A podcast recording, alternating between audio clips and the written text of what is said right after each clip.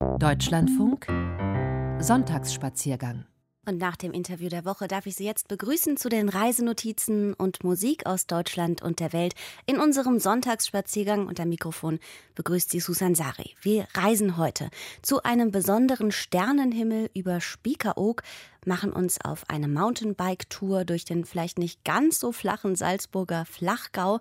Wir entdecken eine archäologische Sensation, die Steinrinne von Blitzingsleben in Thüringen und wir betrachten besondere Skulpturen in Münster. Unsere erste Reise geht aber zunächst Richtung Nahe Osten.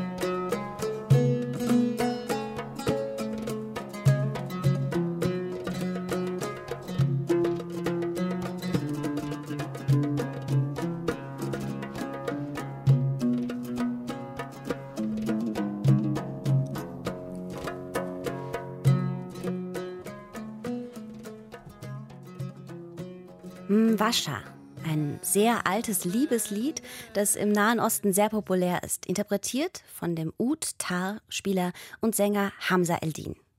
Unsere erste Reise, die bringt uns auf eine Rundreise durch ein Land, das weniger für seinen Reisetourismus bekannt ist, das gar aufgrund von Menschenrechtspolitik in der Kritik steht, Katar.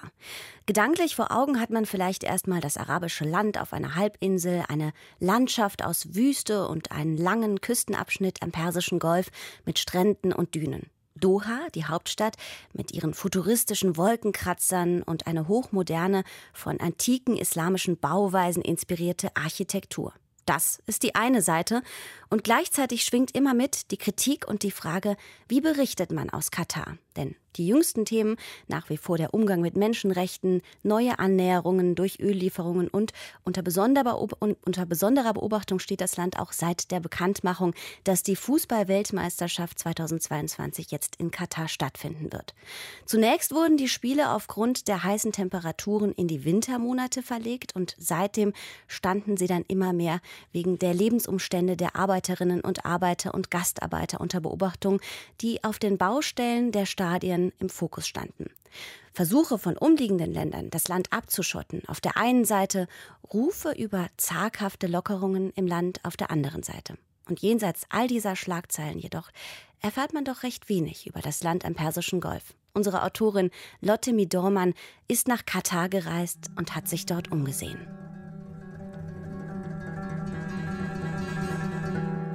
Es ist ein strahlend schöner Novembermorgen im fernen Emirat Katar, als die Fremden aus Deutschland zu ihrer ersten Erkundungstour durch die Hauptstadt Doha aufbrechen. Anfangs geht es per Bus zu der sieben Kilometer langen Corniche, der Uferpromenade. Vorn neben dem Fahrer sitzt Tanja Fecht, eine Deutsche, die seit einigen Jahren mit ihrem Mann und ihren beiden Kindern im Emirat lebt. Sie berichtet, die Corniche ist unsere Uferstraße und die wurde in den 70er, 80er Jahren komplett aufgeschüttet. Also früher ging äh, das Meer direkt bis zum Suck, weil natürlich dort der Handel betrieben wurde. Und in den 70er Jahren hat man das komplett wie eine U-Form geformt. Und heutzutage ist es eigentlich eine, ja, eine der Hauptstraßen. Unser, unser Nationalfeiertag, der ist am 18. Dezember, da findet hier eine riesengroße Parade statt.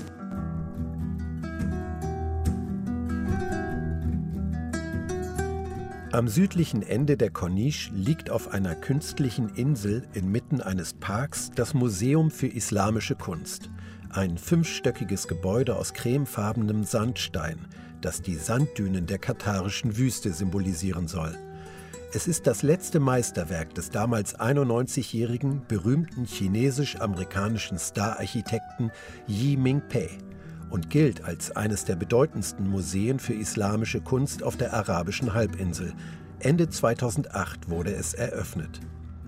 Die Fensterfront einer lichten Halle zieht sich über alle Etagen hinauf und gibt den Blick frei auf die gegenüberliegende Silhouette der Stadt.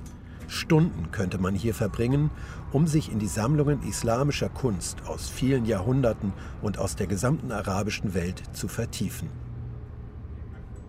Dann geht die Fahrt weiter zum alten Dauhafen. Dort liegen noch die Boote, die früher für den Transport im arabischen Golf genutzt wurden. Auf der Hafenpromenade spazieren wir an einem Denkmal vorbei, das an die Zeit erinnert, als die Katari noch als Perlentaucher für das kärgliche Überleben ihrer Familien sorgten.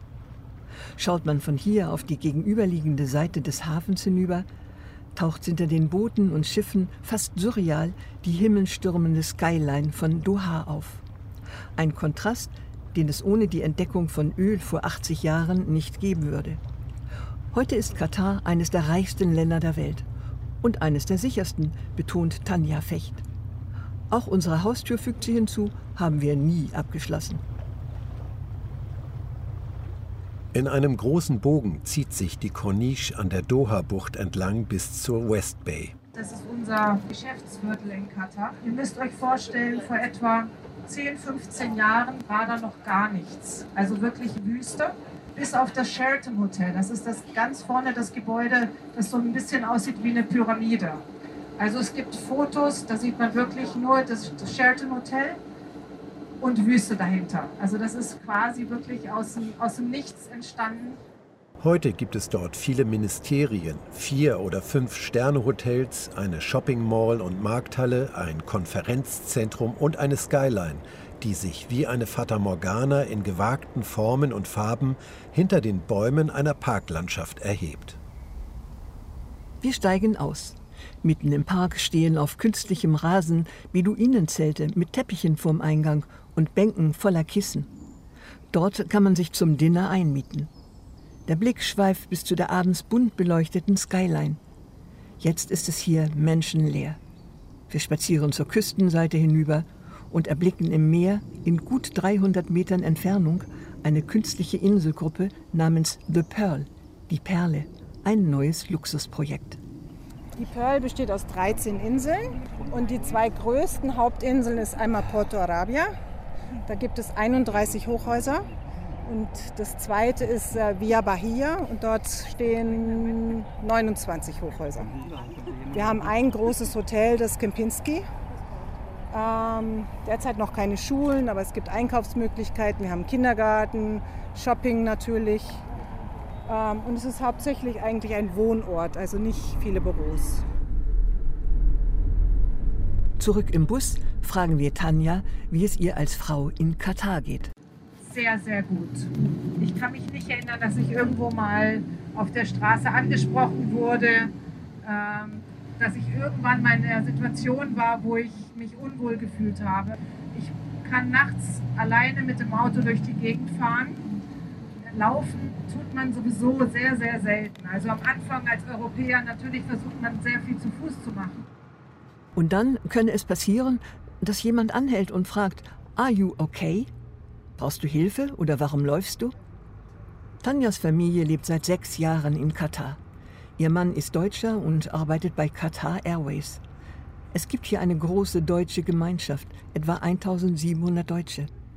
Man helfe sich untereinander und feiere gemeinsam deutsche Feste. 350 Schüler besuchen die Deutsche Internationale Schule, inklusive Kindergarten. Es leben viele andere Nationalitäten in Katar und jeder hat seine Familie zu Hause. Und weil man ja immer denke, dass Frauen hier benachteiligt werden, fügt sie noch hinzu. Also per Gesetz muss eine Frau im gleichen Job das gleiche verdienen wie der Mann.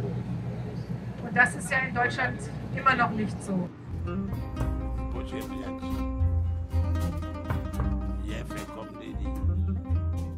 Es gibt in Katar eine Fülle sehenswerter Museen, darunter das Arabische Museum der modernen Kunst oder die Mshireb-Museen nahe dem Souk, unter anderem zur Weltgeschichte der Sklaverei seit 3000 vor Christus.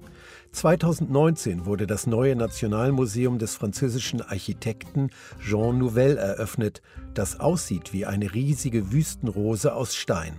Erbaut aus 76.000 Einzelteilen. Jedes Fenster hat eine andere Form. Willkommen im Nationalmuseum von Katar. Ich bin Sevda und ich freue mich, Ihnen heute diesen Highlight des Museums zu zeigen. Und das erste Kapitel ist über die natürliche Landschaft in Katar, dann das Leben in Katar und das dritte Kapitel ist über die moderne Geschichte von Katar. Jetzt fangen wir mit unserer Geschichte vor 700 Millionen Jahren. Kurioserweise beginnt Katars Geschichte unter Wasser mit Meerestieren, gepanzerten Fischen, Dugongs, Seekühen und Walhaien. Ein besonderes Vergnügen für die vielen Kinder im Museum, die auf runden Hocken sitzen und malen. Also wir haben verschiedene Familienausstellungsbereiche, wo die Kinder spielerisch mehr über die Galeriethemen lernen können. In der Zeit der Perlenfischerei lebten die Menschen noch in Zelten. Welche stürmische Entwicklung sich mit der Entdeckung der Öl- und Gasfelder für Katar auftat, das zeichnet das Museum in seinen fantastisch komponierten Sälen und Galerien mit variablen Wandbildern und Kunstfilmen von der Frühzeit bis in die Gegenwart der Wolkenkratzer nach. Heute leben in Katar 320.000 Einheimische und 2,8 Millionen Arbeitsmigranten. Insgesamt kommen auf jede Frau vier Männer, ein außergewöhnliches Geschlechterverhältnis wie in kaum einem anderen Land der Welt. Arabisch ist zwar die offizielle Amtssprache, aber das tägliche Leben findet nahezu komplett in Englisch statt. Und überall begegnet den Fremden eine freundliche Gelassenheit, die sie vor der Reise überhaupt nicht erwartet haben.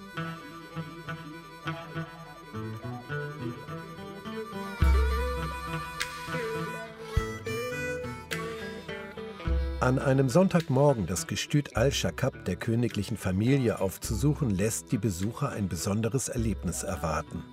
Die Größe des Reitsportzentrums versetzt sie in Erstaunen. Es dehnt sich über eine Million Quadratmeter, doch es wirkt wie ausgestorben. Keine Pferde weit und breit. Etwas später steigt die Gruppe zur dritten Etage des Hauptgebäudes hinauf und lauscht der Einführung von Abdul Rahman, einem Mitarbeiter.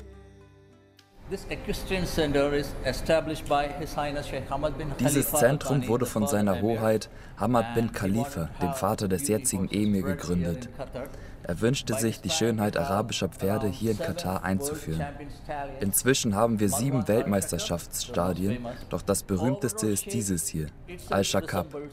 Es symbolisiert die Form eines Hufeisens und wurde 1992 errichtet. Heute haben wir hier 900 bis 1000 Pferde. Wir spazieren durch die luxuriösen, klimatisierten Stallungen, die mit beleuchteten Ornamenten geschmückt sind. Die geräumigen Einzelboxen samt Klappfenstern sind aus edlem Material. Eine herrliche Grauschimmelstute mit langem geschwungenen Hals wird uns unten in der Halle vorgeführt. Miasa heißt die 13-jährige Pferdedame. Einer der Trainer namens Saifuddin hält sie am Zügel. These are beauty horses. We never let them carry the whole pregnancy period. Diese schönen Pferde lassen wir niemals eine ganze Schwangerschaft austragen. Wir entnehmen das Embryo und lassen es von einem Muttertier versorgen und austragen bis zur Entbindung.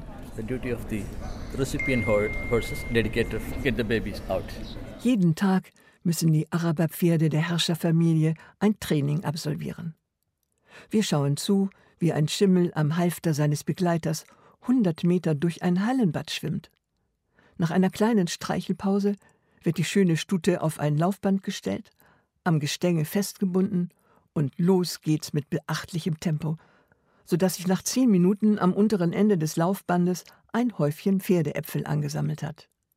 Zur Erholung wartet auf die edlen Pferde zum Schluss ein Whirlpool. Und für alle Fälle gibt es im Gestüt Al-Shakab neuerdings auch ein Medizinzentrum samt Krankenhaus. Auf dem Rückweg draußen durch das Gestüt pirscht gerade ein Dutzend ungesattelter Rennpferde auf einer Koppel zur Tränke.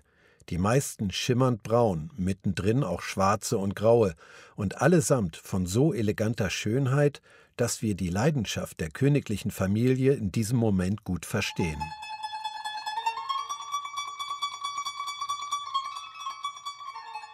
Am Eingang zum Souk Waqif, dem alten Markt, der 2006 nach einem Brand neu aufgebaut wurde, ist das obere Stockwerk für Falkenshops reserviert. Ein junger Händler mit Backenbart, der einen weißen Kittel und ein rot kariertes Kopftuch trägt, hält auf seinem ausgestreckten linken Arm, geschützt durch einen dicken Lederhandschuh, einen Falken. Eine festgeschraubte Schutzhaube bedeckt die Augen des Vogels, um ihn ruhig zu stellen. Because they are wild birds and they are not used to the crowd weil sie wilde Vögel sind und an Menschenmengen nicht gewöhnt sind. Wenn sie die vielen Leute sehen, versuchen sie zu fliehen und könnten sich verletzen, ihre Flügel oder Füße brechen. Für ihre Sicherheit erhalten sie diese Haube. But the real function of this hood starts when you buy your falcon and you get out of the shop. Aber die wirkliche Funktion dieser Schutzhaube beginnt, wenn man den Falken kauft und den Laden verlässt. Diese Haube bleibt für mindestens 20 Tage und niemand darf sie abnehmen. Doch es ist vorteilhaft, sie abzunehmen, während sie den Vogel füttern. Sie, der neue Besitzer. Auf diese Weise beginnt er, ihr Gesicht zu erinnern als die Person, die ihn füttert. Und von da an startet die Beziehung zwischen ihm und dem Falken. And from there start the relationship between you and your falcon. Die Falkenjagd ist eine Leidenschaft für Männer mit sehr viel Geld. In diesem Shop kosten Falken, von denen man nicht sicher weiß, ob sie gute Jäger sind, zwischen 2000 und 50.000 US-Dollar, erfahren wir. Für sehr gesunde Falken, berichtet der Verkäufer, bezahlt man durchschnittlich 200.000 US-Dollar.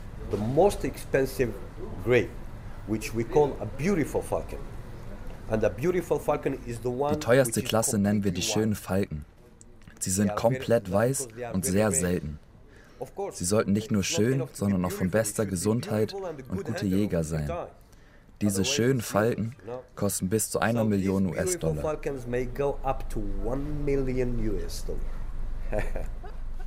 Falken können alle Arten von Vögeln jagen, sagt der Verkäufer, außerdem Schlangen, weiße Kaninchen, Wüstenfüchse und auch kleine Gazellen am Boden. Es ist ein sehr machtvoller Vogel, trotz seiner kleinen Größe. Many people think that the falcons are originally coming from this area and that's wrong. Because the falcons live only in cool places. Viele Menschen glauben, dass Falken ursprünglich aus dieser Gegend stammen. Und das ist falsch, weil Falken nur in kühlen Gegenden leben. Deshalb ist die Jagdsaison hier auf den Winter begrenzt. Wenn es heiß zu werden beginnt, reisen die Fans der Falkenjagd in kühlere Länder, um ihr Hobby zu praktizieren. Wenn sie mit Qatar Airways oder Emir Airlines reisen, dürfen sie ihren Vogel mit an Bord nehmen. Qatar Airways serviert ihnen und auch ihrem Vogel eine Mahlzeit. Not only that, uh, Qatar Airways serve you your meal and your falcon meal. Gleich nebenan befindet sich die Falkenklinik. Zu Beginn der Jagdsaison kommen viele hierher, um ihren Falken durchchecken zu lassen. Um sicher zu sein, dass es keine Probleme gibt und ihr Vogel rundum gesund ist. Uh, uh, Wir haben verschiedene Dienste, angefangen von Endoskopie über Röntgen bis zu Blutuntersuchung, um zu sehen, ob es dort irgendwelche Probleme gibt. Wir checken den Kopf des Vogels und machen psychologische und andere Tests, die Falken benötigen, damit sie bestens gerüstet sind.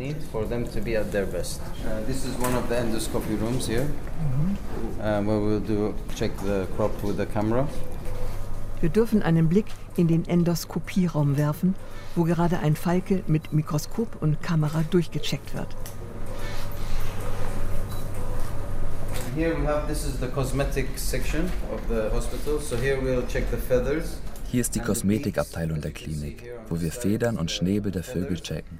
Die Federn beeinflussen das Fliegen am meisten.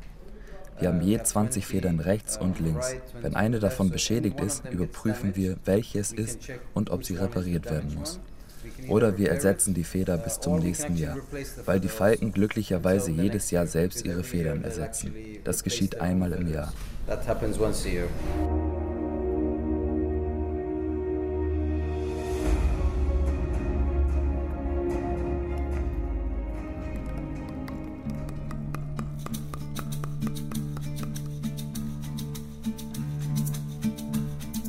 In den Legacy Pavilions im Al-Bida Tower erhalten wir Einblick in die Planungen zur Fußballweltmeisterschaft 2022.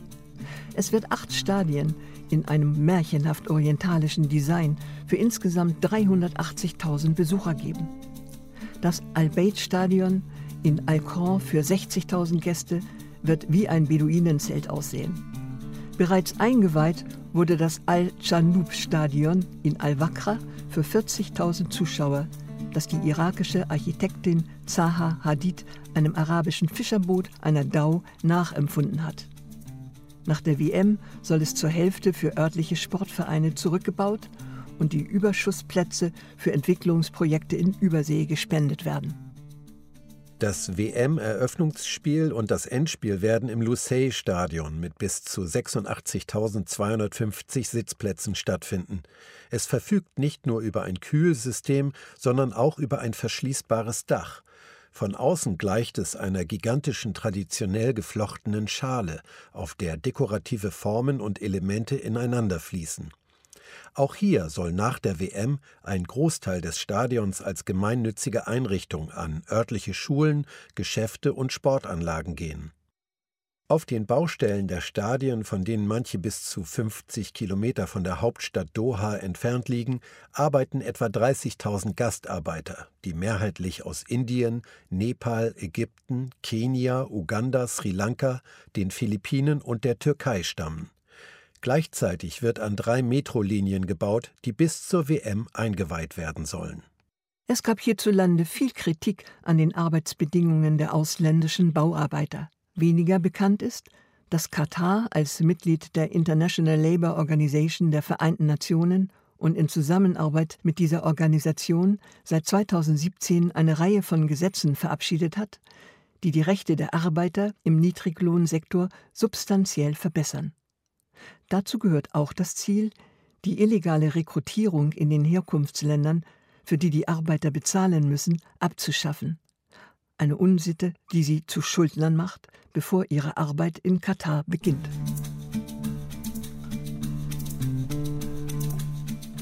Abgesehen von der Fußball-WM 2022 und dem Besuch der vielseitigen Hauptstadt Doha ist ein Ausflug per Jeep durch die Dünen der Wüste ein aufregendes Erlebnis.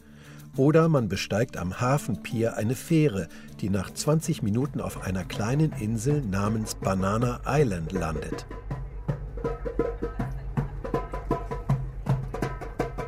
Ein Trommler hockt an einem wundervollen Sandstrand, wo wir herzlich begrüßt werden. To Banana Island. Nice yeah, to meet you. To the pool and beach. How are you? Good, good, good. We have one of the biggest beach area in Qatar. Wir haben einen der größten Strände in Katar. Er ist 800 Meter lang, wo Sie schauen können, auf welchen Wassersport Sie Lust haben. Der ganze Strand gehört uns.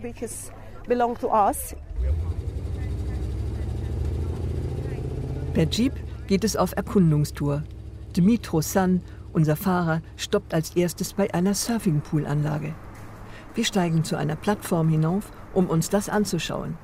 Hier können die Gäste die Grundkenntnisse des Surfens erlernen, sagte Mitro, während er auf einen Knopf drückt und schäumend rauscht ein Wasserfall hinab.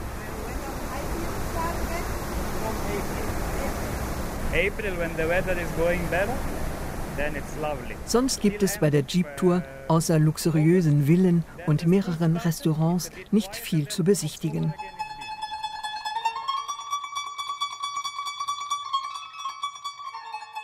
Und so schlendern wir nach einem köstlichen Mittagessen zurück an den puderweichen Strand mit Blick auf das stille, klare Meer, das in Wirklichkeit ein künstlicher See ist. Ganz weich fühlt sich das Wasser beim Baden an. Dann ruhen wir auf gepolsterten Liegestühlen, beschattet von Sonnenschirmen, während drei Frauen in schwarzen Chador selbstbewusst an uns vorbeibummeln. Bikini und Ganzkörperschleier, das geht nebeneinander in Katar die Haustür und das Auto nicht abgeschlossen, das Handy in einer Ladestation im öffentlichen Park, während man spazieren geht, die Wertsachen im Bus, derweil es ins Museum geht und nichts wird geklaut. Das haben wir uns vor dieser Reise ganz anders vorgestellt. Tatsächlich gehört Katar, dieses kleine Land an der Ostküste der arabischen Halbinsel, zu den sichersten Ländern der Welt.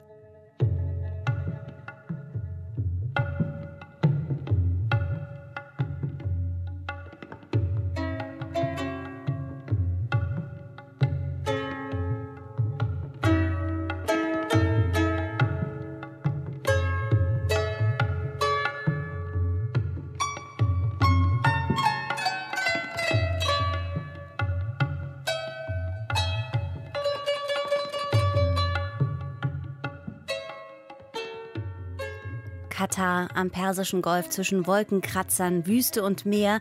Katar, ein umstrittenes Land, in dem sich unsere Autorin Lotte Dormann auf einer Rundtour umgesehen hat. Wir gehen in die Nachrichten und hören uns dann wieder zum zweiten Teil der Reisenotizen und Musik aus Deutschland und der Welt und reisen dann zurück nach Europa, nach Deutschland und nach Österreich.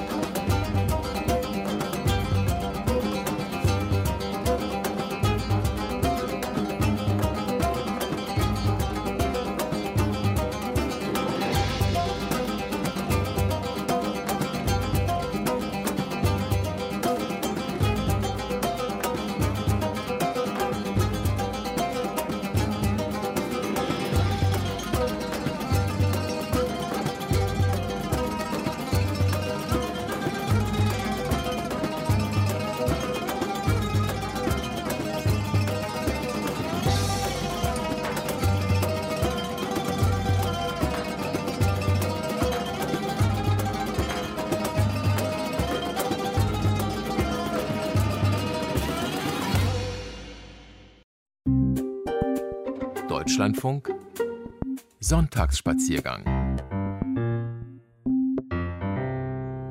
Und damit begrüße ich Sie zum zweiten Teil unseres Sonntagsspaziergangs mit Reisenotizen und Musik aus Deutschland und der Welt. Am Mikrofon begrüßt Sie Susan Sari.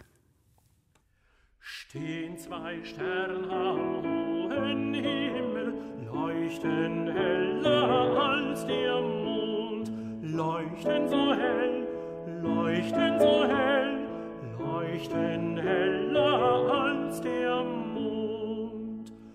Ach, was wird mein Schätzel denken, weil ich bin so weit von ihr, weil ich bin, weil ich bin, weil ich bin so weit von ihr. Gerne wollt ich zu wenn der Weg so weit nicht wär, wenn der Weg, wenn der Weg, wenn der Weg so weit nicht wär. Gold und Silber, Edelsteine, schönster Schatz, Geld, du bist mein, ich bin dein, du bist mein, ach, was kann denn schöner sein? Juliane Ruf und Christoph Gens bleiben bei den Sternen und singen schon Stehen zwei Sterne am hohen Himmel, leuchten heller als der Mond, leuchten so hell, leuchten so hell. Ja, jetzt wo die Tage, an dem die Tage langsam heller werden, steigt auch die Chance, in den klaren Nächten die Sterne zu sehen. Doch Orte, die die besten Voraussetzungen dafür haben, die muss man mancherorts erstmal suchen. Denn Dunkelheit ist ja, kann man fast sagen, ein Naturzustand, den wir hier kaum noch wahrnehmen. Da sorgen Laternen für Helligkeit entlang der Straßen und Wege. Bewegungsmelder springen nachts an, Schaufenster leuchten, auch in den Nächten hell auf. Und all das macht es schwierig, einen funkelnden Sternenhimmel zu finden, weil es einfach ringsherum zu hell ist. Es gibt aber inzwischen sogenannte Sternenparks, also Orte, an denen es nachts richtig dunkel ist. Orte, an denen man ganz pfiffige Konzepte entwickelt hat, um die Lichtverschmutzung etwas zu verringern. Einen dieser Sternenparks, den gibt es jetzt seit letztem Jahr auch auf der autofreien Insel Spiekeroog. Günter Bayer hat sich im Dunkeln umgesehen. Dunkelheit ist eine Gabe der Natur. Man schläft einfach besser, wenn es im Zimmer dunkel ist. Man weiß, zu viel Licht kann eine Folter sein. Vögel können sich nachts besser orientieren, wenn kein künstliches Licht sie ablenkt. Spiekeroog war auch ohne die Veränderung der Beleuchtung schon ein sehr, sehr dunkler Ort und eine sehr dunkle Umgebung. Das sagt Swantje Fock, die Leiterin des örtlichen Wattenmeerhauses und eine begeisterte Sternenfreundin. Wir haben uns nachts mit ihr auf dem hölzernen Vogelturm draußen beim Wattenmeerhaus getroffen. Vereinfacht gesagt besteht Spiekeroog aus drei Teilen: dem alten Dorf, dem Dünengürtel und der wilden Ostplate. Sie ist erst in den letzten Jahrzehnten durch das Meer und Ebbe und Flut entstanden. Heute ist sie eine große Wildnis und nachts eine wahre Terra incognita, die nicht besiedelt werden darf. Eigenes Störlicht hat Spiekeroog nur im Dorf und um den Fähranleger. Der Vogelturm selbst ist kein Dunkelort. Er zeigt vielmehr sehr deutlich, welchen Lichtverschmutzungen Spiekeroog ausgesetzt ist, nicht zuletzt durch das Licht, das vom Meer kommt. Nördlich von den ostfriesischen Inseln verläuft ein großes Verkehrstrennungsgebiet, so heißt es in der Schiffssprache, wo eben die großen Schiffe aus aller Welt in die Elbe, in die Weser oder auch über den Nordostseekanal dann Richtung Ostsee weiterfahren. Und da ist natürlich dann auch viel Licht, die Schiffe sind stark beleuchtet. Eine andere starke Lichtquelle ist der Leuchtturm auf der benachbarten Insel Wangerooge. Und schließlich gibt es noch die acht Kilometer entfernte Lichtleiste des Festlandes mit ihren Küstenorten und Strandpromenaden. Man kann von hier aus tatsächlich auch die Lichtlocke von Wilhelmshaven sehen. Die ist 50 Kilometer entfernt. Und was macht das alles mit den Sternen? Weißt du, wie viele Sternlein stehen an dem blauen Himmelszelt? Weißt du, wie weiten über alle Welt? Heute Abend ist kein ideales Sternguckwetter. Anfangs war noch die unendliche Milchstraße, waren Sternbilder wie der Orion oder der Polarstern zu erkennen. Aber nun kommt Bewölkung auf, die Sternenpracht verschwindet hinter einem diffusen Wolkenschirm. An einem richtig wolkenfreien Himmel, da kann man hier um Neumond ganz, ganz tief in die Milchstraße gucken und sich verorten in der Galaxie, der wir hier uns auch mit der Erde befinden. Da fühlt man sich ganz klein. Einer, der in den Himmel schaut, ist der Utkika, eine dreieinhalb Meter hohe, nackte Bronzefigur in den Dünen. Mit ihren großen Füßen ist sie ein Werk des Bildhauers Hannes Helmke. An dem weiten Rundblick scheint der Utkika sich nicht zu freuen. Mit den Händen deckt er blendendes Licht ab. Der Lichtgucker in den Dünen, wie die Figur auch heißt, macht deutlich, wie viel Umweltverschmutzung durch Licht denkbar ist und wie es anders sein könnte. Damit Besucherinnen und Besucher Sterne besser gucken können, schuf die Kurverwaltung einige besondere Dunkelorte. Das ist zum Beispiel ein kleines, unscheinbares Tal in den Dünen. Schifffahrtsstraße, Leuchttürme, diese unerwünschten Lichtquellen sind von dort aus nicht zu erkennen. Stattdessen der Hinweis auf einer Tafel, Spiekeroog ist einer der dunkelsten Orte in Deutschland. Aber, wie gesagt, nicht immer. Der Himmel muss wolkenfrei sein. Dann kann die Gemeinde sogar Energie sparen. Es war gar nicht so einfach, störende Lichter im Dorf weitgehend auszuschalten. Experten von außerhalb kamen auf die Insel, um das Licht zu messen und Vorschläge für deren Ersatz zu machen. Es sind sehr viele Leuchtmittel tatsächlich ausgewechselt worden, dass eben die Luxzahl der Leuchtmittel so weit gedrosselt wird, dass man zwar gut sehen kann, nicht geblendet ist, aber tatsächlich eben auch die Lichtverschmutzung möglichst gering ist. Und unser damaliger Bürgermeister, der ist sogar ganz viel auf die Leiter gestiegen und hat Leuchtmittel ausgetauscht, gedimmt, wo es möglich war. Das menschliche Auge braucht seine Zeit, um sich an die Dunkelheit zu gewöhnen. Der Verkehr der Radfahrer und Fußgänger ist wohltuend langsam geworden. Bedachtsamer, weil man ja Kollisionen vermeiden will. Kein Krieg der Sterne wegen, sondern friedvolles Miteinander. Übrigens kann sich nicht jeder dunkle Ort Sternenpark nennen. Über die Regeln wacht die International Dark Sky Association. Auch Spiekeroog hat sich mit Erfolg von ihr zertifizieren lassen. Lampen gibt es schon noch, Vereinzelt Kreuzungen und einige Geschäftsleute lassen immer noch die Beleuchtung ihrer Schaufenster brennen. Da sei durchaus noch Überzeugungsarbeit zu leisten, meint Swantje Fock. Am Hafen gelten gesetzliche Bestimmungen, wie hell es zu sein hat, damit die Fähren auch bei Dunkelheit sicher festmachen können.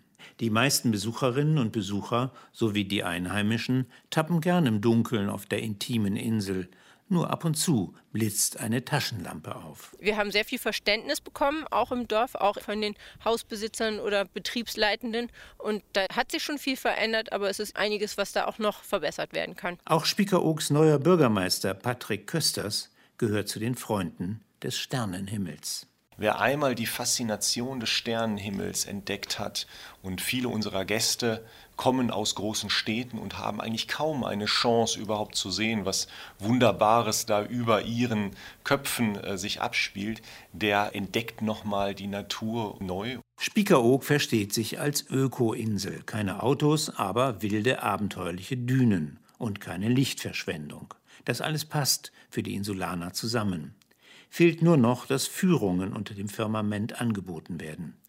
Exkursionen sollen im Laufe des Jahres tatsächlich stattfinden, wenn die Wolken mitspielen. Wir sensibilisieren aufs Neue und ermutigen einfach mal am Abend nicht auf dem heimischen Sofa zu sitzen, sondern wirklich, wenn eine sternklare Nacht ist, einfach mal rauszugehen in die Natur und den Sternenhimmel auf sich wirken zu lassen.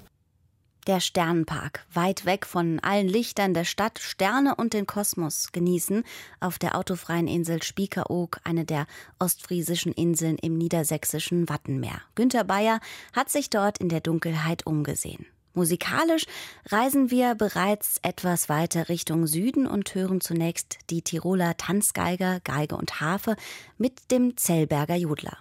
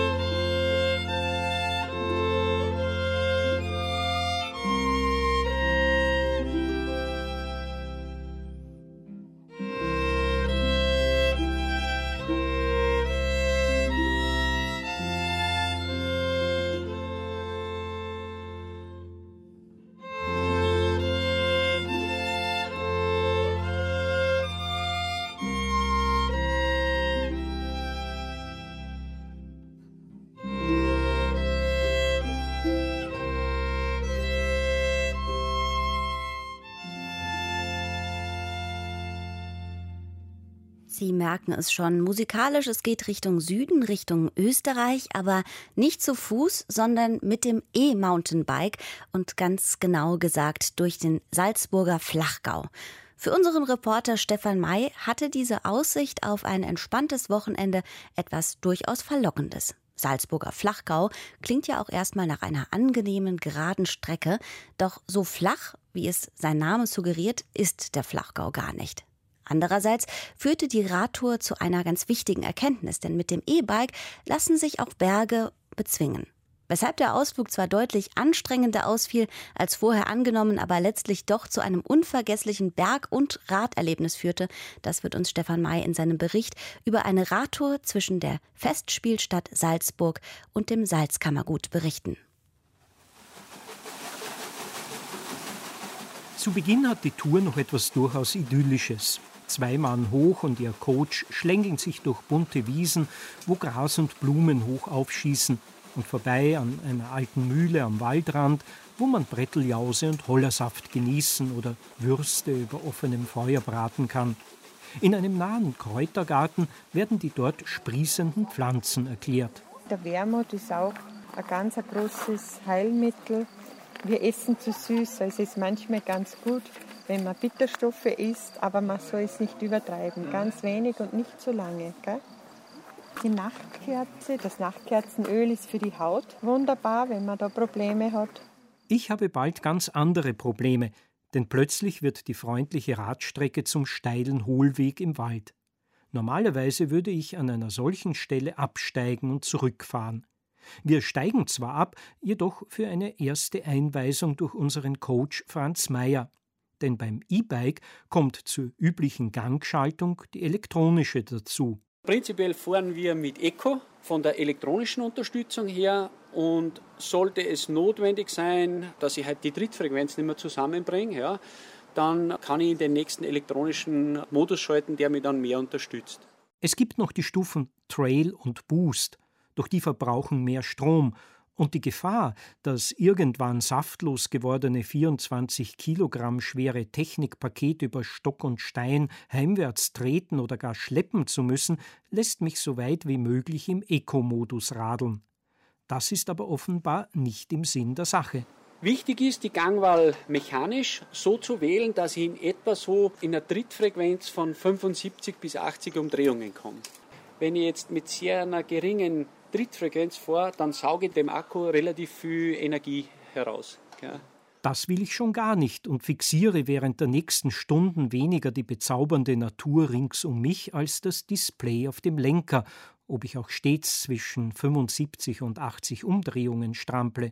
Es erinnert mich an den Besuch bei der Internistin vor ein paar Tagen. Dort musste ich zwischen 55 und 65 Watt auf den Ergometer treten.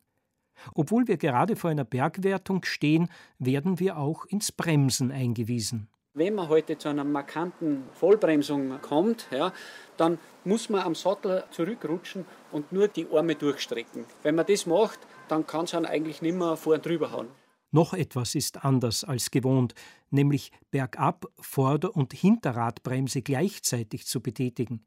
Aufgrund des Gewichts des Geräts sollte man vorne sogar mehr bremsen. Das Wichtigste ist das Bremsen und wie bewege ich mein Rad nach oben? Wie geht es am Berg rauf? Diese Frage stelle ich mir zunehmend beunruhigt auch gerade. Okay. Sagt sich leicht. Verwirrt durch die neuen Informationen und die zahlreichen Funktionen am Rad drücke ich statt der Auswahltaste zur elektrischen Unterstützung die automatische Höhenverstellung, wodurch mein Sattel augenblicklich zum gefährlichen Schleudersitz wird. Singen soll der Motor beim Fahren, hat uns Franz Mayer noch eingeschärft. Und so achte ich konzentriert auf das leise Wimmern, während ich zwischen 75 und 80 Umdrehungen pro Minute trete. Um mich von der Anstrengung abzulenken, berechne ich, wie oft ich wohl nach meiner Rückkehr fünf Stunden später getreten haben werde. Denn ab nun geht es unaufhaltsam bergauf. Angekündigt war eine Mountainbike-Tour zu den Holleralmen rund um Fuschel. Geworden ist es das Zwölferhorn, der Hausberg der Region. Auch dem Ortsunkundigen mag sich allein am Wortklang erschließen, dass ein beträchtlicher Unterschied zwischen Holleralmen und Zwölferhorn besteht. Überrascht klettere ich ziemlich mühelos mit meinem Stromrad bergan. Alles eine Sache der Umgewöhnung. Immer wieder überholen wir Wanderer. Insgeheim ärgere ich mich über deren Inbesitznahme der gesamten Wegbreite. Als Wanderer würden mich die überholenden Mountainbiker ärgern. Nach etlichen Höhenmetern ist mein Oberteil atmungsaktiver als ich selbst. Auch beim E-Biken kommt man gehörig ins Schnaufen und Schwitzen. Soll niemand mehr sagen, ein E-Bike fährt von alleine. Obendrein die Jungrinder, die gemächlich unseren Weg kreuzen, gerade als ich Schwung für die nächste Steigung nehmen will. Hätte ich das geahnt, hätte ich mir kein rotes Trikot angezogen. An der Bergstation des Zwölferhorns auf 1500 Metern geht es zu wie in einer Einkaufsstraße zu Vor-Corona-Zeiten. Dicht drängelnde Freizeithungrige, die gerade von der Seilbahn ausgespuckt wurden, eifriges Geschnatter, Hundebellen. Stelzengeher stelzen, Paragleiter gleiten, Paare kraxeln in Flipflops zum Gipfelkreuz, Kinder schreien, Musikanten spielen auf. Die Aussicht ist beeindruckend. Tief unten hinter den nadelspitzen Wipfeln der Bäume liegt der Wolfgangsee wie ein blauer Klecks im Wiesengrün, dahinter der Mondsee. Wassertropfen in sanfter Hügellandschaft. Und wir müssen mit unseren Rädern ausgerechnet auf einen Berg stehen. Nach kurzem Verschnaufen geht es downhill, wie die Profis sagen. Davor hatte mir schon gegraut. Es gilt das Kindheitstrauma eines blutigen Sturzes in einer geschotterten Tiroler Abwärtskurve zu überwinden. Angst ist ein wichtiger Regulator, tröstet mich unser Guide Franz. Das heißt, du musst am Anfang langsam fahren und wirst einfach dann durch das Wiederholen, durch das Tun, durch das Gefühl kriegen über die Bremse, ja, kriegst du dann auch Geschwindigkeit. Und dann kommt auch der Mut ja, und die Angst wird weichen. Ja. Alsbald fahre ich tatsächlich immer unbekümmerter frontal auf spitze Steine, sich aus dem Boden stemmende Wurzeln und tiefere Kiesmulden zu. Nichts passiert, das Rad nimmt alles federnd auf. Ich bekomme das ungewohnte Fahrgefühl in den Griff. Wo weniger Geröll zu queren ist, komme ich auf bis zu 20 Sachen. Doch der Blick auf den elektronischen Tacho birgt immer ein Risiko, das Rad über den Lenker zu verlassen. Den Herrn Radler vom innerstädtischen Radstreifen schüttelt es gehörig durch und er muss sich permanent auf den Weg konzentrieren. Hier spüre ich das raue Landleben unter dem Sitzfleisch. Unser Coach springt vor mir mit seinem Gerät leichtfüßig von Felsbrocken zu Felsbrocken. Ich erkenne, dass ich unter mir keinen Drahtesel dahintreibe, sondern einen wilden Gebirgsbock zu bändigen habe.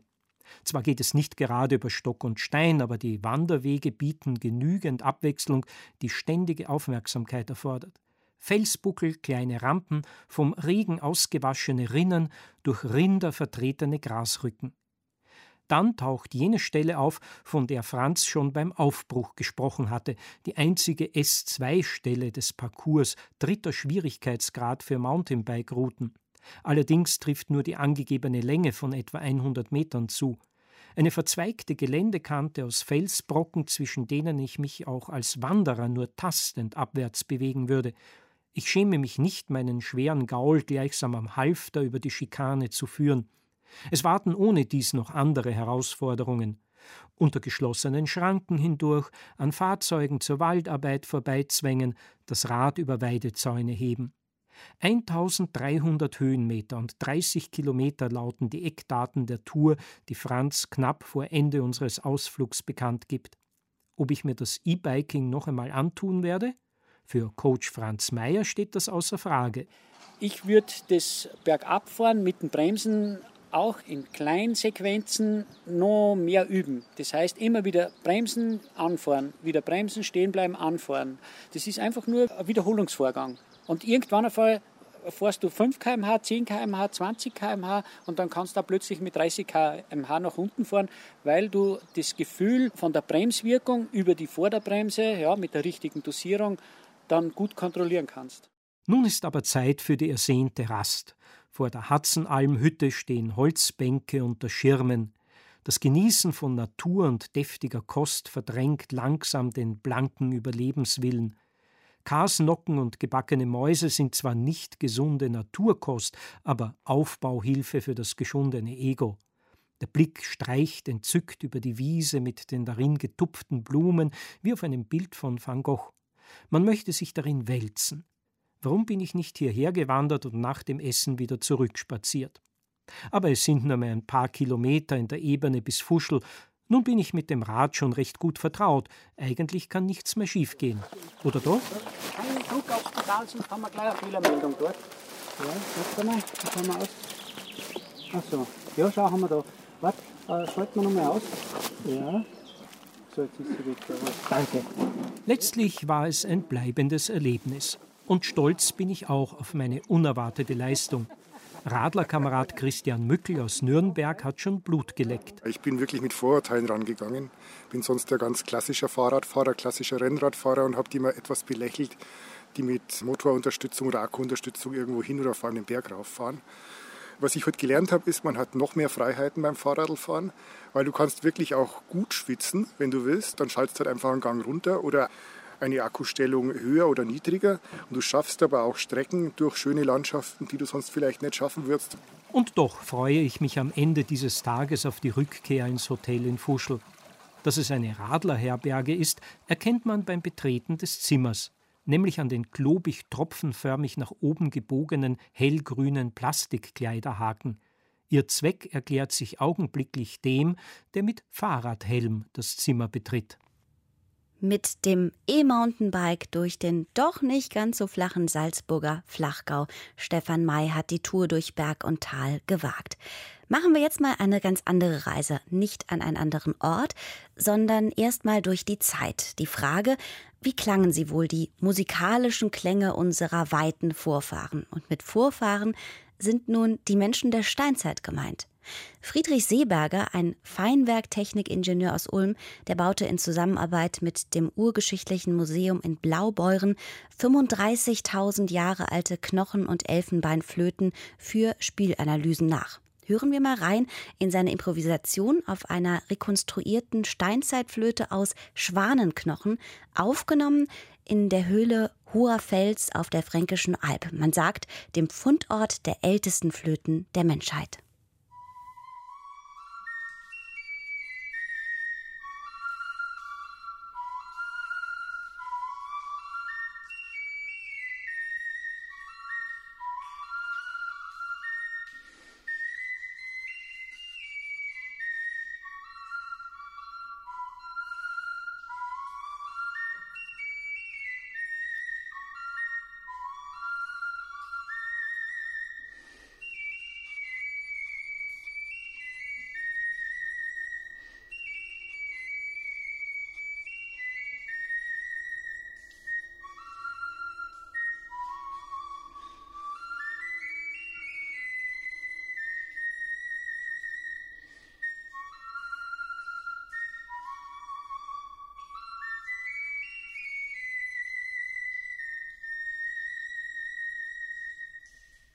Bleiben wir in der Steinzeit. In Nordthüringen, ziemlich mitten im Dreieck Nordhausen, Sangerhausen, Sömmerda, liegt das Dorf Bilzingsleben. Man weiß mittlerweile, aus einem kleinen Steinbruch in der Nähe haben sich die Einwohner und Einwohnerinnen über Jahrhunderte mit Baumaterial versorgt, mit Travertin, einem porösen Kalkstein.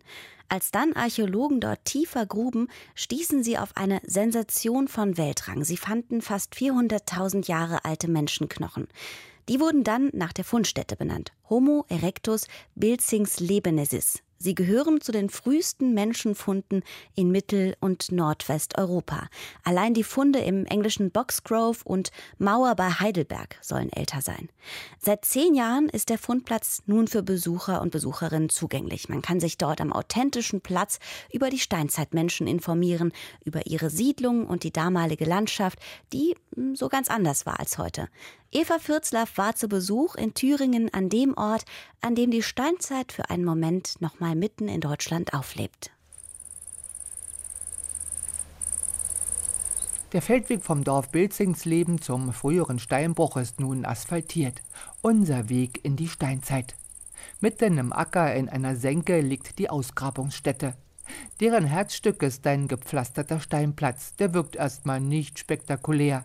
Ist es aber, sagt der Archäologe und wissenschaftliche Leiter Enrico Brühl. Er ist es, er ist es und in vielerlei Hinsicht, denn dieser Platz ist absichtlich vor 400.000 Jahren vom Menschen als ein gepflasterter Platz angelegt worden. Er ist gleichzeitig vom Menschen aber auch noch sauber gehalten worden und das ist das Schlimmste, was Sie einem Archäologen antun können, die kleinen Dreckecken wegräumen. Denn dann fehlen uns die Informationen zur Funktionalität dieses Platzes. Wir wissen nicht, wozu er diente. Wir wissen nur, der Mensch hat ihn absichtlich angelegt. Und das mit einem ziemlichen Arbeitsaufwand. Ungefähr neun Meter im Durchmesser, annähernd kreisrund. Nicht nur der Steinplatz ist besonders. Die menschlichen Knochenfunde gehören zu den ältesten in Mitteleuropa. Vor 400.000 Jahren, nach dem Rückgang des Gletschers der Elsterkaltzeit, lebten hier Steinzeitmenschen, Homo erectus am Ufer eines Sees. Ja, heute ein Hügel. Und vor 400.000 Jahren war diese Stelle hier die tiefste Stelle im Tal der Wipper. Eine Stelle, an der sich das kalkreiche Wasser zahlreicher Quellen sammelten und damit ein kleiner See entstand. Und an diesem Frischwassersee hat sich der frühe Mensch von Bilzingsleben angesiedelt. Der Steinplatz gehörte zu ihrer Siedlung. Diese war schon ganz praktisch aufgeteilt in verschiedene Bereiche. Diese kleine Siedlung mit gerade mal 1200 Quadratmetern hat separate Bereiche. Da gibt es einen Bereich, da stehen die Hütten, da wird gewohnt. Da gibt es einen Bereich, da wird die Jagdbeute zerlegt, die Metzgerei, wenn man so will. Dann gibt es Bereiche, da werden die Steingeräte hergestellt. Es gibt einen weiteren Werkstattbereich, der mit hoher Wahrscheinlichkeit der Bearbeitung von Tierhäuten diente. Und dann gibt es als fünften funktionellen Bereich innerhalb dieser Siedlung diesen gepflasterten Platz. Und sie hatten Feuersteine, wie wir sie von der Ostseeküste kennen. Der wurde vom Eis der sogenannten Elstervereisung, die in Thüringen noch bis auf die Linie Erfurt, Weimar, Jena vorstößt, hierher geschoben. Und als sich das Eis dann mit dem Beginn der nächsten Warmzeit zurückzog, lagerten sich hier mächtige Grundmoränen ab, die eben zu einem gewissen Prozentsatz aus diesen Feuersteinen bestehen. Und vor 400.000 Jahren war die ganze Umgebung hier von einer 4, 5, 6, 7, 8 Meter mächtigen Grundmoräne bedeckt, sodass überall, wo ein kleiner Aufschluss war, wo eine Quelle plätscherte, wo ein Fluss lang ging, der Urmensch vom Bilzingsleben quasi frischen Ostseefeuerstein fand, um da seine Steingeräte daraus herzustellen. Die Steinzeitmenschen von Bilzingsleben waren Jäger und Sammler. Großwildjäger. Elefant und Nashorn. Wir haben die Überreste von mindestens 70 Elefanten und mindestens 242 Nashörnern hier im Fundmaterial. Und gerade diese Elefanten, das sind die größten Elefanten in der Stammesgeschichte der Elefanten, die wir kennen, bei denen einzelne Individuen Körpergrößen von sechs Metern und darüber erreicht haben. Interessant dabei aber, dass der Urmensch von Bilzingsleben sich darauf konzentrierte, die Jungtiere zu jagen. So ein einzelner 5-Meter-Koloss, so ein Bulle, der war vielleicht alleine unterwegs, aber die Jungtiere wurden über Jahre von ihren Müttern, den Tanten geschützt. Und gerade diese Tiere aber hat Homo erectus gejagt. Und da steckt eine unglaubliche intellektuelle Leistung auch dahinter. Die Annahme, unsere Ur-Ur-Vorfahren wären etwas beschränkt gewesen, stimmt also nicht.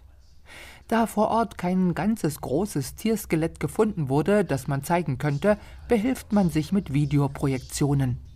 So werden die riesigen Elefanten, Nashörner, Tiger und Bären zumindest fast lebendig. Wir versuchen eben mit den Mitteln der modernen Medien aus Einzelfunden die Skelette darzustellen. Dann ist es natürlich auch interessant zu überlegen, wie sah dieses Tier lebendig aus, dann auch wie bewegte es sich. Und was mir persönlich ganz wichtig ist, wenn wir in die damalige Landschaft mit diesen Tieren gehen, um eben auch zu zeigen, wie sah die Landschaft damals aus. Ich stelle mir die Gegend als eine Art Urwald vor. Doch auch das stimmt nicht. Denn schließlich war gerade erst der Gletscher der Elsterkaltzeit durchgezogen. Steppe, Steppe, offene Landschaften, kleine Waldinseln, lichte Laubwaldinseln. Baumgruppen und Galeriewälder entlang der Flüsse. Aber ansonsten sehr, sehr viel offene Landschaft, viel, viel Gras. Und das brauchen wir ja auch, wenn wir diese riesigen Elefanten und Nashörner ernähren wollen. Vor allen Dingen Gras, Gras, Gras, Gras, Gras. Die Steinrinne von Bilzingsleben ist nur der eine spektakuläre Ausgrabungsplatz. In der Umgebung fand sich noch viel, viel mehr. Von Neandertalern bis Bronzezeit. 75 Fundstellen auf 12 Quadratkilometern. Es gibt hier kein Feld, über das Sie gehen können, wo nicht historischer Boden drunter liegt. Was machte nun dieses Gebiet südlich von Harz und Küffhäuser zum perfekten Siedlungsplatz für die Steinzeitmenschen? Für die Jäger- und Sammlerkulturen der Eiszeit spielt sicherlich eine große Rolle, dass wir hier in einem Durchgangsareal liegen, in dem die großen Tierherden der Kaltzeiten, aber auch der Warmzeiten, aus den Steppengebieten rund um Leipzig, durch den Wipperdurchbruch, durch die Thüringer Pforte, in die großen, satten Weidegebiete des Thüringer Beckens wechseln konnten, sodass der Mensch hier nicht ewig gehetzt den Tiergruppen hinterher musste, sondern er saß da, wo sie immer wieder vorbeikommen mussten. Homo erectus Bilzings Lebnensis hatte seine Siedlung am See aufgegeben, ist weggezogen. Als der Abfluss dieses Sees hin zur Wipper durch einen Grund X, vielleicht Biber, vielleicht auch Kalkausfällung verstopft wurde, der See über die Ufer trat. Dass die aber hier nasse Füße bekommen haben, ist für uns als Archäologen der große Glücksfall, denn das Wasser ist unglaublich kalkreich und sofort beginnt die Ablagerung von Kalk und fixiert die ganzen Funde, die der Mensch zurückgelassen hat. Und das Ganze wird dann über ein Zeitfenster von gut 5000 Jahren durch diesen See mit einer acht Meter mächtigen Kalksteindecke abgedeckt und die ist wiederum der Grund, dass Wind und Wetter diese ganze Fundstelle nicht mehr abtragen und gleichzeitig auch der Grund für die Entdeckung dieser Fundstelle, denn dieses Gestein, dieser Süßwasserkalk, Travertin, Kalktuf, ist hochgradig interessant als Baumaterial und wurde schon vor mindestens 800 Jahren angefangen hier abzubauen. Die Steinrinne von Bilzingsleben. Ein beeindruckender Blick in die Steinzeit, den der Archäologe Enrico Brühl einst mit ausgegraben hat. Den See gibt es nicht mehr und die in der Nähe fließende Wipper liegt heute 27 Meter tiefer als damals. Der Wipperdurchbruch durch die Hainleite ist ein schönes Wandergebiet, auch nahe Bilzingsleben. Die Wipper plätschert durch Wiesen und Wald, Raubvögel am Himmel, seltene Pflanzen am Ufer. Eva Fürzlaff war zu Besuch in Bilzingsleben in Thüringen, einem Fundort, der einem die Steinzeit näher bringt.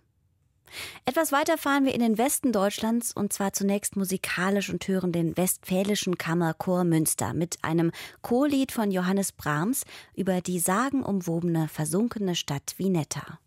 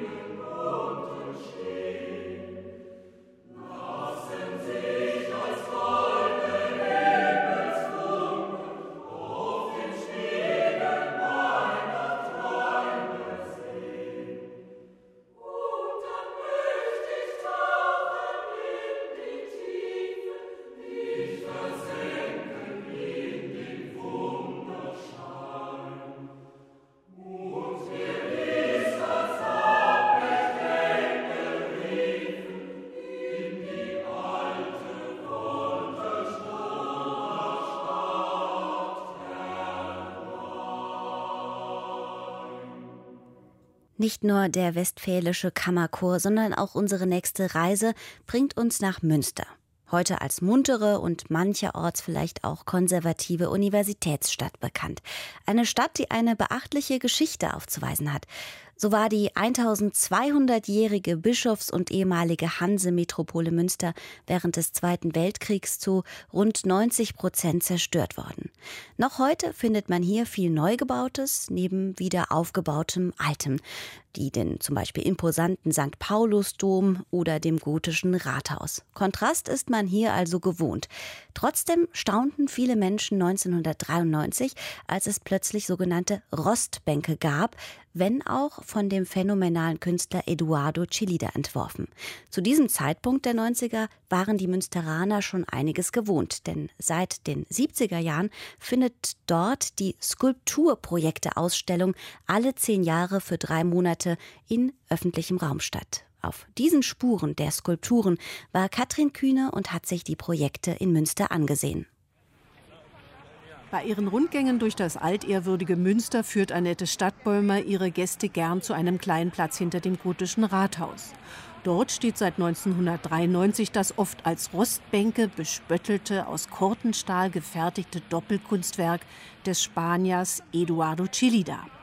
Titel Toleranz durch Dialog. Bekannt ist der Künstler durch seine Skulptur vor dem Berliner Kanzleramt. Das ist derselbe Künstler und hier eine Auftragsarbeit für Münster auf dem Platz des Westfälischen Friedens. Bezieht sich also auf die Friedensverhandlungen. Zwei Bänke könnte man sagen. Der Künstler selber hat nicht viel mehr gesagt als, wer sitzt, der kämpft nicht. Ein weiser Satz. Chilidas Toleranz- und Dialogwerk ist ein etwas verspätetes Nebenprodukt für die Skulpturprojekte 1987 gewesen. Diese alle zehn Jahre stattfindenden Ausstellungen im öffentlichen Raum begannen allerdings viel früher, weiß Lioba Knape, Kunstvermittlerin vom Landesmuseum für Kunst und Kultur in Münster, die gerade zu uns gestoßen ist. Die ersten fanden 1977 statt und es gab einen Aufruhr im Vorfeld, denn ähm, es gab einen Ankauf, ein kinetisches Kunstwerk und da entstand die Idee seitens des Landesmuseums, dass es eine Ausstellung geben sollte, die die moderne Skulptur bis zur zeitgenössischen hin einfach mal vor Augen führen sollte. Koryphäen des damaligen Kunstbetriebs geben sich in Münster daraufhin die Klinke in die Hand. Von Henry Moore aus England über Joseph Beuys und Rebecca Horn aus der BAD bis hin zum Amerikaner Richard Serra. Auf unserem Spaziergang auf den Spuren der Skulpturen führt mich Lioba Knape zur hochgotischen Lamberti-Kirche hinüber. Die Irrlichter des Künstlers Lothar Baumgarten erinnern dort seit der 1987er Ausstellung an die kurze Episode des Wiedertäuferreiches in Münster. Die Anführer wurden 1536 grausam zu Tode gefoltert und in drei noch erhaltenen käfigartigen Körben hoch oben am Kirchturm ausgestellt. Hier finden sich die Irrlichter. Dabei handelt es sich um drei Lampen. In jedem der Körbe leuchtet abends ein Licht, wie die verirrte Seele beispielsweise von ihnen. Denn die Strafe war ja, dass sie nicht begraben worden sind. Der 1987 ebenfalls eingeladene Franzose Daniel Buren hat sich mit seinem vier Meter hohen, rot-weiß gestreiften Tor spezifisch mit einem Ort auseinandergesetzt, der Domgasse zwischen Drubbel und St. Paulusdom, zwischen bürgerlichem Stadtbereich des Prinzipalmarktes und zentraler Domfreiheit rund um den Dom. Damals getrennt durch die Immunitätsmauer. Der Bereich war nur durch einige wenige Tore zugänglich. Und Boren hat mit dieser Markierung mit rot-weißen Streifen genau dieses Thema aufgegriffen. Denn nach wie vor orientiert sich das Stadtbild an diesen Ursprüngen, die im Mittelalter entstanden sind. Am Harsewinkelplatz amüsiert uns eines der Münsteraner Kunstikonen ebenfalls von 1987. Auf einer kräftigen Sandsteinsäule mit achteckiger Basis steckt in einem schalenartigen Kapitell ein Paar rot lackierter Riesenkirschen aus Aluminium. Thomas Schütte hat hier ja ein bisschen das Ganze auch sarkastisch aufgefasst, indem er die Funktion von Kunst hier als Dekoration des Platzes aufgreift.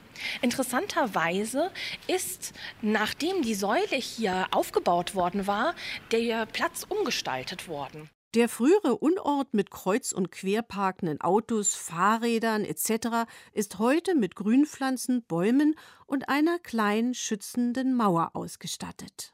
Wir schlendern zurück in Richtung Norden über den zentralen Domplatz. Vorbei an diversen Universitätsgebäuden geht es durch ein kleines, altes Tor auf feuchte Wiesen direkt am Flüsschen A. Hier befindet sich das vielleicht unscheinbarste Kunstwerk der Skulpturprojekte, das auch schon mal abgesägt und gestohlen wurde. Die Stele von Giovanni Anselmo ist rund anderthalb Meter hoch und 10 mal 10 Zentimeter im Quadrat. Obendrauf ein kleiner Schriftzug. Verkürzter Himmel. Wo fängt denn eigentlich der Himmel an? Wo hört er auf? Eine philosophische Frage, die in der nahen Theologischen Fakultät diskutiert werden kann. Der A weiterfolgend erreichen wir nun den beliebten A-See. Dort liegt das bekannteste Kunstwerk Münsters, entworfen von Klaas Oldenburg im Jahr der ersten Ausstellung 1977. Drei weiße Betonkugeln die Giant Pool Balls. Ursprünglich ein Aufreger. Sie sollten in den Aasee gestoßen werden.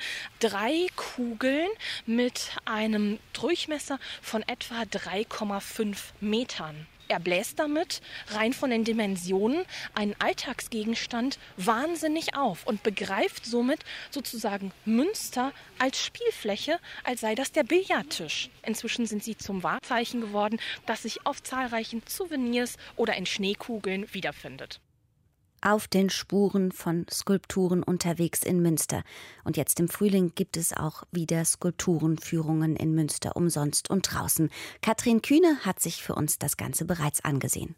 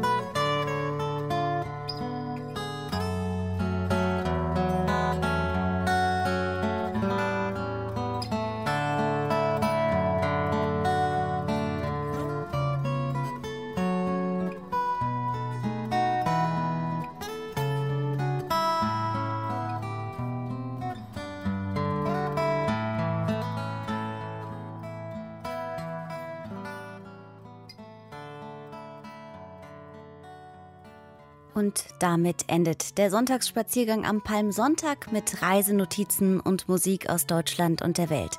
Wir lassen unsere Reisen und den Sonntagmittag noch ein wenig ausklingen mit einer Interpretation des Allegro un poco von Karl Philipp Emanuel Bach, interpretiert von François Lazarevich und Justin Taylor für Flöte und Fortepiano in D-Dur.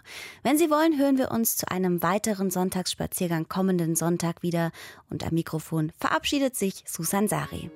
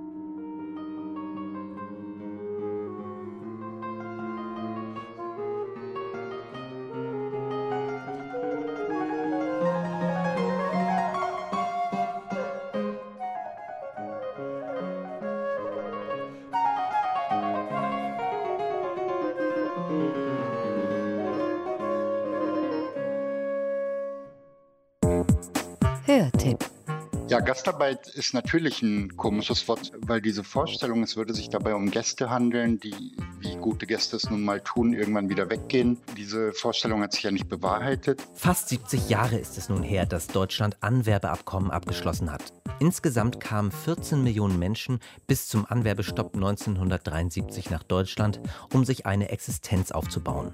Mehr als drei Millionen der Arbeitsmigrantinnen blieben in Deutschland. Wie Gastarbeiter Teil der deutschen Kulturgeschichte werden. Ich glaube, dass die Kinder und die Kindeskinder dieser Generation mittlerweile sagen, ich möchte nicht mehr darüber definiert werden, ich möchte nicht darauf festgelegt werden, wo ich vermeintlich herkomme. Heute in den Kulturfragen um 17.05 Uhr.